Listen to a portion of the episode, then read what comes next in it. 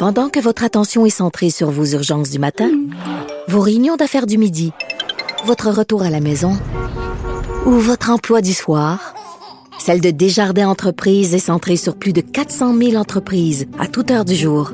Grâce à notre connaissance des secteurs d'activité et à notre accompagnement spécialisé, nous aidons les entrepreneurs à relever chaque défi pour qu'ils puissent rester centrés sur ce qui compte, le développement de leur entreprise. Les effrontés. À Cube Radio et sur FCN, le commentaire de Geneviève Peterson avec Julie Marcoux. Cube Radio. 14h30, c'est l'heure d'aller euh, retrouver Geneviève Peterson, animatrice à Cube, dans ses studios de radio. Salut Geneviève. Bonjour Julie. Alors, tu voulais réagir aujourd'hui sur Québec qui recule concernant l'aide médicale à mourir, concernant bien sûr les personnes qui souffrent de troubles mentaux. Ben oui, parce que dès que le gouvernement a fait cette annonce-là, euh, il y a plusieurs personnes, en fait, et j'en suis, là, je dois l'avouer d'emblée, qui se sont montrées assez perplexes, qui ont aussi émis certaines inquiétudes par rapport à cette décision-là. On le sait, le sujet de l'aide médicale à mourir, c'est un sujet, Julie, qui est excessivement intime, excessivement aussi émotif, et je comprends les gens d'être vraiment interpellés par cette question-là quand vient le temps de réfléchir aux conditions euh, dans lesquelles euh, cette aide-là devrait être octroyée à une personne. Et là, je trouvais ça drôle, cette annonce-là, pour plein de raisons. La première, c'est qu'on est dans tout un débat en ce moment, euh, ben, une discussion plutôt euh, sociétale, où on parle beaucoup de santé mentale, où on essaie de dire aux gens, la santé mentale, c'est pas un tabou.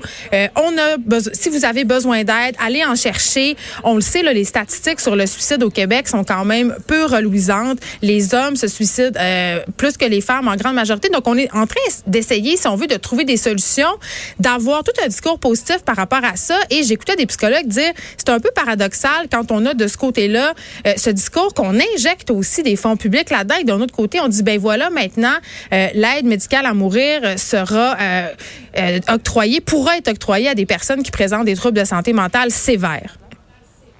Ouais, et les gens qui nous écoutent à la maison, qui ont peut-être souffert de, très, très grandes dépressions, qui voulaient en finir, finalement, revoient la lumière et se disent, jamais j'aurais envie aujourd'hui de m'enlever la vie.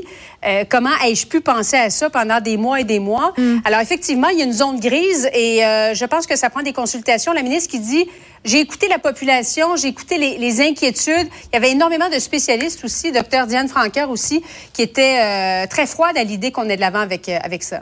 Mais oui, puis il faut quand même apporter une nuance qui, je trouve, est importante. Là, c'est pas si tu fais une dépression pendant quelques mois, tu pourras pas avoir droit à l'aide médicale à mourir. C'est pas ça qu'on est en train de dire. Là.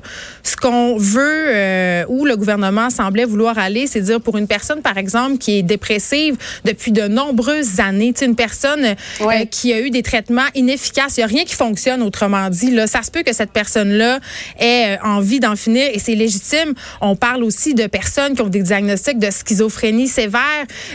donc voilà, il faut pas non plus paniquer. Puis il faut se dire aussi que des demandes d'aide médicale à mourir, Julie, par exemple, en 2019, il y en a eu environ 1600. La majorité d'entre elles, c'était pour des gens atteints de maladies euh, comme le cancer ou des maladies dégénératives.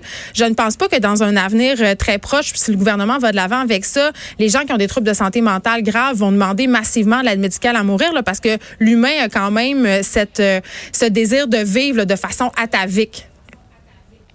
Et les gens qui souffrent de maladies mentales très, très graves, de troubles mentaux depuis des années, Serait-il assez lucide pour prendre une décision éclairée? Il y avait une zone grise de toute évidence. Alors, on va aller euh, plus loin là-dessus du côté de Québec. Pour l'instant, on recule. Merci beaucoup, Geneviève. Bon après-midi. Merci, Julie. De 13 à 15, les effrontés.